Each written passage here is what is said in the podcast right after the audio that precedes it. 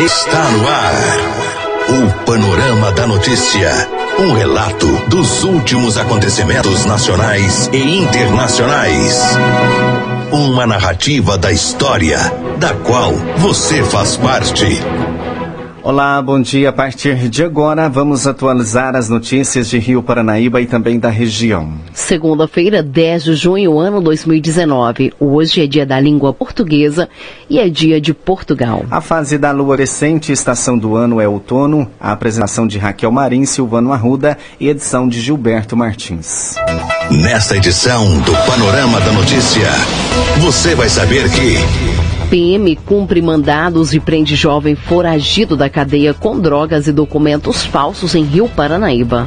Bebê cai em pulso e morre afogado na zona rural de Patos de Minas. Homem por pouco não morre queimado em incêndio que teria sido provocado pela própria companheira. E ainda Minas testa serviço digital para ampliar multas ambientais. Isso e muito mais a partir de agora no Panorama da Notícia. A pessoa bem informada está à frente de tempo. Está no ar o Panorama da Notícia. Vamos saber como está o tempo. A semana começa com temperaturas baixas em Rio Paranaíba. Segundo dados dos meteorologistas, a segunda-feira deverá ser de sol com algumas nuvens e não deve chover. As temperaturas continuam baixas, com a mínima de 12 graus e a máxima de 25 graus. Para as demais cidades da região, as temperaturas também continuam baixas. Matutina, a máxima não deve passar dos, 20, dos 21. Em Carmo do Paranaíba, em torno de 26 graus. Para Arapuá, os termômetros deverão registrar 25 graus de máxima e 12 de mínima para São Gotardo. O panorama da notícia a seu serviço. Agora 10 horas e 32 e a Prefeitura Municipal de Rio Paranaíba, através do setor de fiscalização, divulga edital de notificação de autuação número 02/2019 com o objetivo de notificar a autuação dos seguintes proprietários com endereço ao, atualmente em lugar incerto e não sabido, a efetuar a limpeza dos seus respectivos lotes que se encontram em péssimo estado de limpeza e conservação. Rua E 440, quadra 61, lote 6, bairro Jardim Primavera. Rua Tucanos, 145, quadra 6, lote 30, bairro Novo Horizonte. Rua C, 353, quadra 64, lote 9, bairro Jardim Primavera. Rua Flor de Lis, 256, quadra 7, lote 5, bairro Jardim das Flores. Rua Lírios dos Campos, quadra 7, lote 6, bairro Jardim das Flores. Rua Flor de Lis, 270, quadra 7, lote 7, bairro Jardim das Flores. Rua Lírios do Campo, quadra 7, lote 8, bairro Jardim das Flores. Rua José de Souza Barros, quadra 4, lote 14, bairro Francisco Moreira. Rua José de Souza Barros, quadra 4, lote 16, bairro também Francisco Moreira. Rua H 452, quadra 58, lote 7, bairro Jardim Primavera. Rua Miosotes 162, quadra 4, lote 12, bairro Universitário. Rua das, das Camélias 128, quadra 3, lote 3, bairro Universitário. Rua das Camélias 221, quadra 1, lote 9, também no bairro Universitário. Avenida dos Jacarandás 225, quadra G, lote 21, bairro Universitário. E Rua F 491, quadra 61, lote 9, bairro Jardim Primavera. Assim ficam os proprietários acima notificados a realizar a limpeza dos seus imóveis no prazo de 10 dias úteis, conforme a Lei Complementar número 77, de 11 de dezembro de 2017, Código de Postura do Município de Rio Paranaíba. A Prefeitura Municipal de Rio Paranaíba, de Rio Paranaíba, ainda através da Secretaria Municipal de Infraestrutura, Transporte e Obras, estará permitida a executar a limpeza dos referidos lotes com o lançamento e posterior cobrança da respectiva taxa de limpeza, além da multa prevista. Agora 10 horas e 35 minutos. Um bebê de apenas um ano e três meses morreu afogado em um poço que fica na fazenda Santo Antônio das Minas Vermelhas, no distrito de Alagoas. A tragédia ocorreu amanhã desse domingo, dia 9.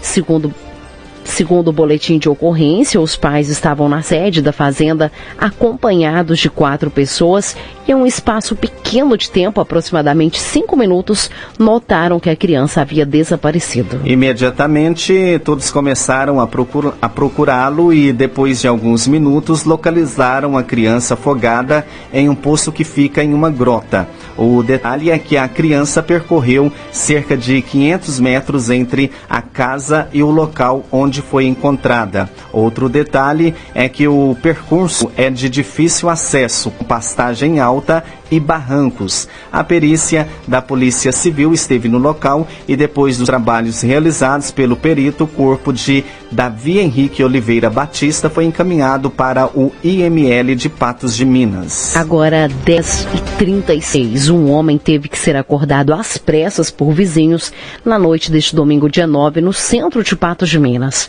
A companheira teria incendiado o imóvel enquanto Erliston Lincoln Brás, de 45 anos, dormia dormia. A cama em que ele estava e vários outros móveis ficaram destruídos. A mulher saiu do local e não foi encontrada. O corpo de bombeiros foi acionado e conseguiu debelar as chamas com jatos de água. De acordo com o sargento Júlio, o fogo ficou concentrado na sala e quando chegaram não havia mais ninguém na residência situado na rua Natal. O sofá, cama, cômoda, cômoda e televisão ficaram destruídos. Além disso, o fogo abalou a estrutura do teto e ameaçava desabar. Os bombeiros informaram para Elston que ele deveria procurar outra casa para passar a noite. O morador que trabalha com serviços gerais respondeu que não sabia o que fazer e acusou a companheira de ter colocado fogo na casa. Ele relatou que mais cedo ela havia o ameaçado de morte e teria dito que iria atear fogo. Vizinho também relataram tê-la ouvido dizer que havia colocado fogo no imóvel. É, a polícia militar foi ao local para registrar o incêndio criminoso. De acordo com o cabo Mascarenhas, caso a mulher fosse encontrada, ela seria conduzida para a delegacia para responder pelo crime. É, Erliston disse que a companheira havia consumido bebida alcoólica. O nome dela e as características foram repassadas para a polícia militar. No entanto, ele disse que não gostaria que ela fosse presa. No Panorama da Notícia, os números da economia. Olha, gente, agora 10h38, o dólar está sendo vendido a R$ 3,88. O euro vale R$ 4,27. E as poupanças com aniversário hoje rendem 0,37%.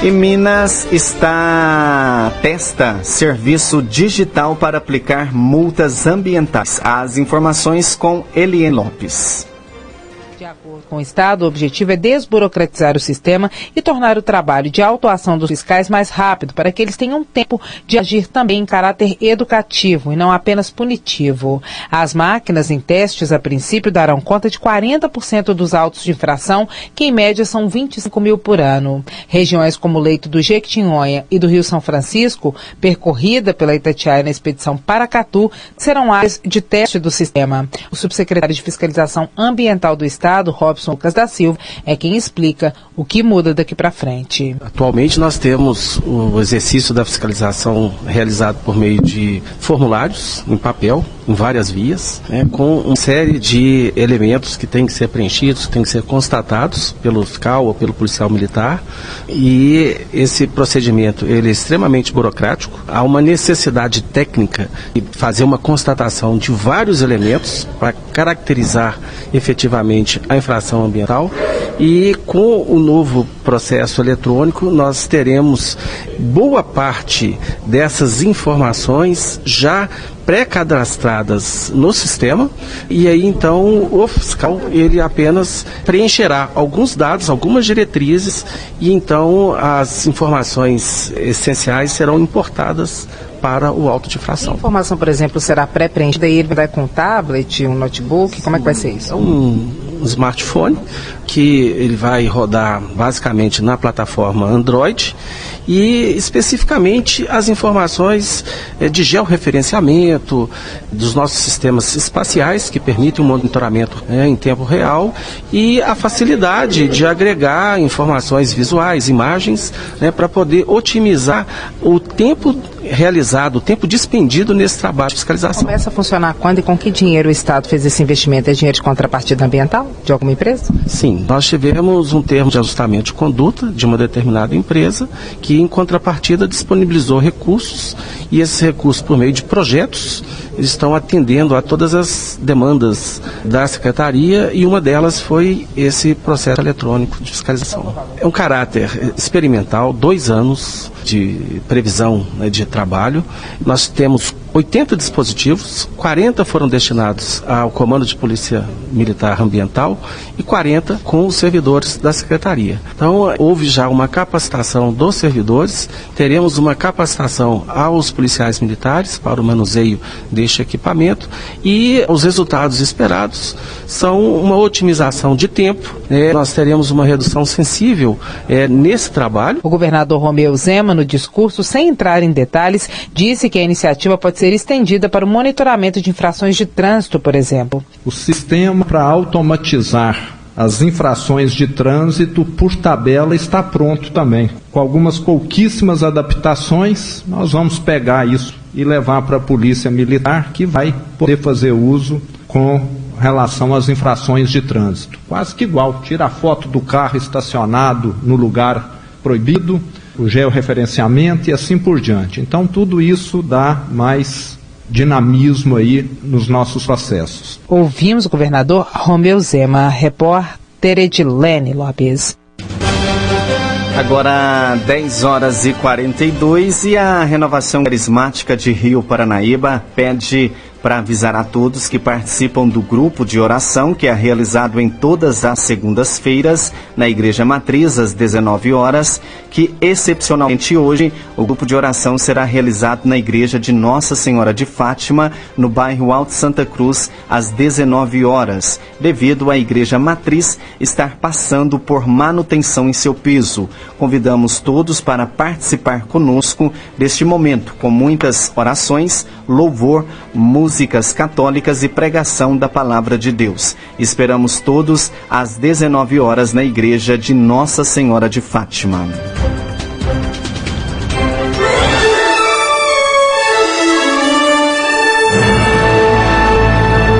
Após um pequeno intervalo, novas notícias. PM cumpre mandados e prende jovem foragido da cadeia com drogas e documentos falsos em Rio Paranaíba. Paranaíba! Retomamos para que você saiba o que está sendo notícia hoje.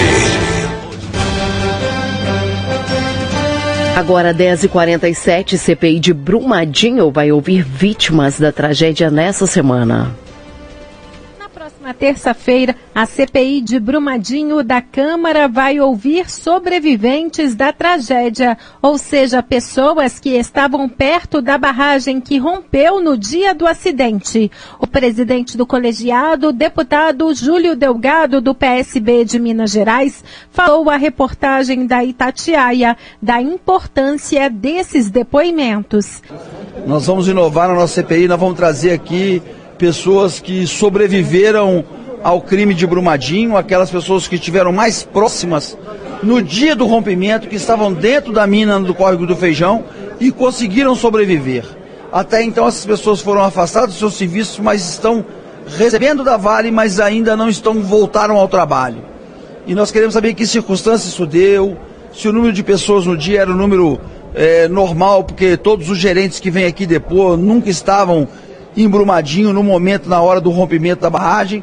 Então a gente vai ouvir agora também esses personagens. Concluindo isso, nós vamos para o cruzamento dos dados de todas essas documentações que nós solicitamos e vamos aprovar, se Deus quiser, também o um relatório propondo indiciamentos, investigações, punição e, acima de tudo, a forma de ressarcimento de indenização para as pessoas que foram vítimas desse crime de Brumadinho e também de Mariana. Acho que a principal pergunta que a população de Minas Gerais faz é se pode terminar em pizza para os executivos, os responsáveis da Vale. ela já não terminou. A CPI abraçou esses sete projetos que vão ser aí votados pela Câmara nos próximos dias.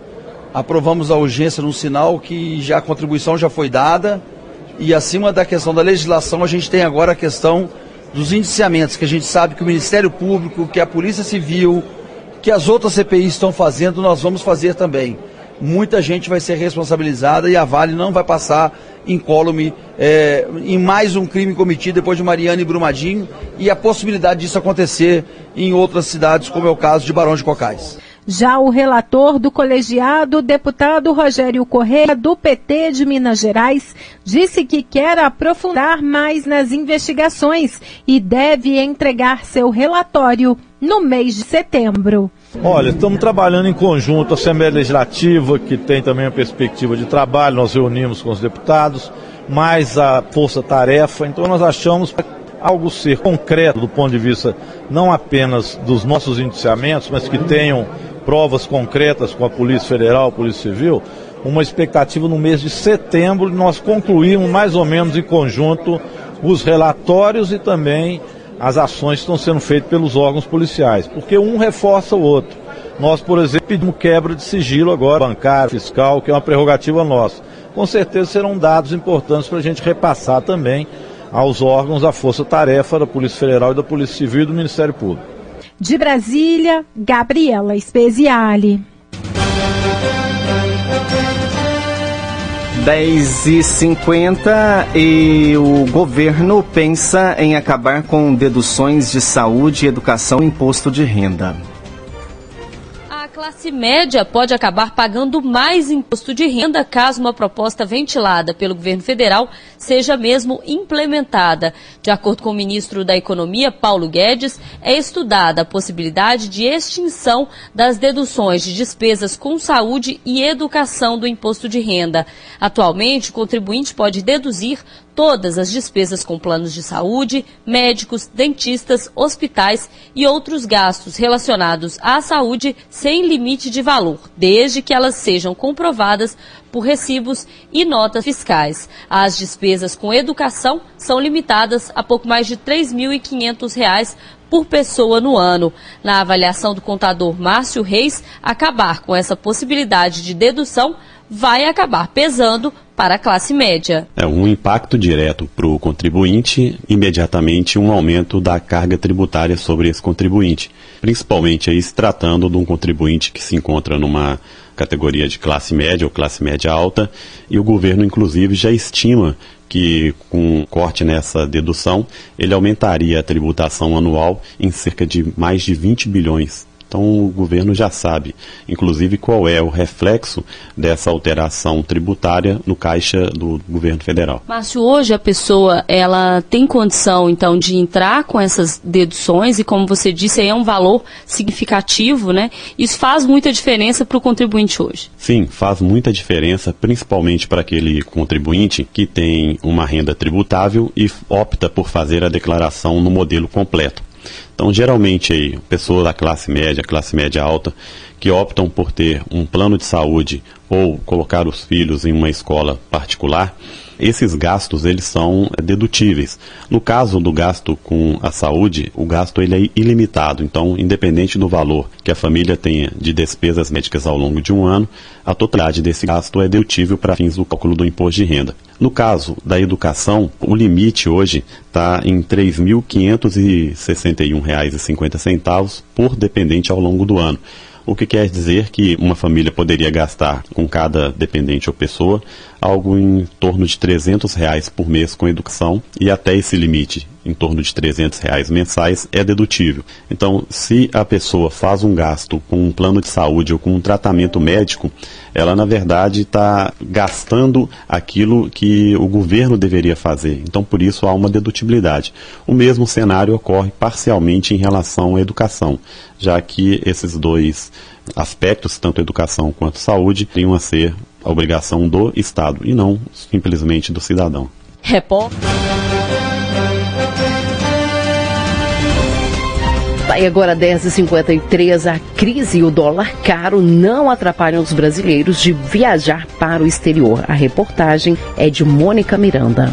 Constante alta do dólar reduziu o gasto do brasileiro no exterior, mas não impede que o brasileiro continue com as viagens internacionais. De acordo com o Banco Central, com o dólar alto, o gasto do brasileiro no exterior recuou em 10% nos quatro primeiros meses do ano. As despesas dos brasileiros no exterior somaram 5 bilhões e 800 milhões de dólares, isso de janeiro a abril, contra 6 bilhões e 47 milhões de dólares do ano passado. O presidente da Associação Brasileira de Viagens, o José Maurício, considera que essa redução dos gastos lá fora se deve à forma de pagamento. Segundo ele, em vez de utilizar o cartão, o turista brasileiro está agora levando o dólar. Mas as vendas dos pacotes para o exterior, mesmo com a alta do dólar, não caíram. Não, não, não, não está. Até o presente momento a gente não deu para sentir um impacto que seria, vamos dizer assim, em função de um aumento de dólar. Né? O impacto, ele, ele inicialmente ele é maior quando a variação é instável, fica subindo, descendo. Isso causa uma insegurança no consumidor. Mas, como nós estamos muito próximos da temporada, isso também está sendo amenizado pela temporada. As então, pessoas continuam comprando pacotes de viagem. As pessoas continuam comprando os pacotes para viagens, comprando passagens aéreas, os voos estão realmente com uma ocupação excelente. Como explicar isso com essa crise? Uma das explicações é que as pessoas já se programam de uma forma melhor para o seu gasto, fazendo com que eles já saiam daqui das viagens com o dólar comprado. Isso ele vai, já tem a certeza de quanto que ele gastou naquela viagem. Ele não deixa para gastar no cartão de crédito.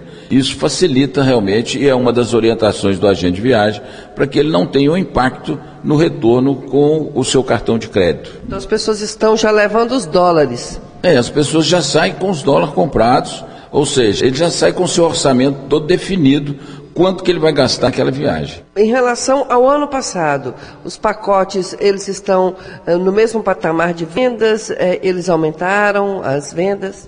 Nós tivemos um início de ano com uma venda realmente um pouco mais aquecida. Depois nós tivemos aí no período aí de março, abril, é, a gente sentiu um pouco uma redução, mas tá, voltou já ao normal e tá, agora já estamos sentindo realmente um crescimento. E essa alta do dólar mexe mesmo com os planos de quem pensa em uma viagem internacional. Tem um projeto, mas infelizmente não posso mudar, porque está tudo pago já. Já pagou tudo? Já pagou tudo. Você vai para onde? Vou para Califórnia. E aí você viu que gastar lá você vai ter menos dinheiro. Isso, e já estou preparada para. Aliás, eu gasto muito pouco em viagem porque eu não compro, uhum. mas estou preparada para gastar menos ainda. Como você chama? É Vitor. Ô Vitor, o dólar está alto. É, muita gente está até viajando para o exterior, mas até pagando menos lá e outros já mudando a sua rota de viagem. Você já fez algum planejamento para ir para o exterior e essa alta do dólar está prejudicando ou não fez? Não, por enquanto estava pensando em ir para o exterior, mas com a alta tem que pensar um pouco mais, né? Agora esperar para ver se, o, se, o, se, a moeda estabiliza, cai com a, talvez com a reforma da previdência. Uhum. Enfim, vamos esperar, né? Até agosto, outubro para ver como é que Estava pensando em ir passear ou fazer um intercâmbio? Ah, turismo, turismo. Agora adiar esse sonho. Talvez não adiar, mas esperar o, o, o dólar estabilizar, esperar a reforma da Previdência, né? Para ver se, se vai sair ou não. E com ela saindo, a perspectiva é que o dólar diminua, né? E dê para viajar. Qual a sua profissão? Economista. Obrigada, Vitor. Nada. Repórter. 10h58, Bolsonaro pressiona o Congresso Nacional para que aprove o projeto que permite um endividamento maior do país no Congresso começa com a expectativa em torno da votação do projeto de crédito suplementar no valor de quase 249 bilhões de reais para o governo federal. A Comissão Mista de Orçamento adiou a análise da matéria para a próxima terça-feira. Na prática, a União está pedindo autorização do Legislativo para se endividar além da regra de ouro. Essa regra está prevista na Constituição e impede que o governo contraia dívidas para pagar despesas despesas correntes, como a manutenção da máquina pública. Ontem, o presidente Jair Bolsonaro defendeu a aprovação da matéria pelos parlamentares. Por meio de sua conta no Twitter, o presidente disse que se a proposta não for aprovada pelo Congresso, a partir do dia 25 já faltará recurso para pagamento de benefícios a idosos e pessoas com deficiência. Ainda de acordo com Bolsonaro, nos próximos meses, programas como Bolsa Família e Plano Safra serão prejudicados. Além da votação do projeto de crédito suplementar, outro tema que deverá dominar o Congresso é a reforma da Previdência. O relatório sobre a proposta deverá ser apresentado amanhã pelo relator do texto na comissão especial da Câmara, deputado Samuel Moreira, do PSDB de São Paulo. De Brasília, Lari Santos. A polícia. A serviço da comunidade. E um rapaz foi preso na tarde desta sexta-feira em Rio Paranaíba, suspeito de cometer diversos crimes. De acordo com as informações repassadas pela Polícia Militar, ao longo das últimas semanas, os militares realizaram levantamentos sobre o tráfico de drogas em Rio Paranaíba. Inicialmente, o suspeito foi identificado como Tiago, porém, mas ficou constatado que ele, na verdade, se chamava Maurício Leandro Ferreira, vulgo Mosquito. Os policiais descobriram ainda que contra ele havia quatro mandados de prisão das comarcas de Lagoa da Prata, Sacramento e Arcos, além de haver o registro de fuga do sistema penitenciário do estado de São Paulo. Diante disto, foi desencadeada uma operação pelos militares e por volta das 16 horas de sexta-feira, os militares cumpriram dois mandados de busca e apreensão e foram localizados diversos materiais na residência do suspeito, que fica na rua Capitão Franklin de Castro. Com a ajuda de cães farejadores, foi localizado um, um frasco grande de loló, vários recipientes para envasar, é, envasar a droga, cinco tablets de tabletes de maconha, oito pinos, pinos de cocaína, 36 unidades da droga sintética conhecida por doce, 12 unidades da droga sintética conhecida por bala, uma identidade falsa, além de um, um documento preenchido pelo autor com dados falsos. Além de, é, ainda de acordo com as informações, toda a droga seria comercializada na festa em uma república que aconteceu nesse fim de semana. Em relato, o autor disse que o valor estimado da venda seria de 3 mil reais. Ele foi preso e encaminhado para a Delegacia de Polícia Civil de Patos de Minas para as demais providências. Você caminhou conosco pelo panorama da notícia.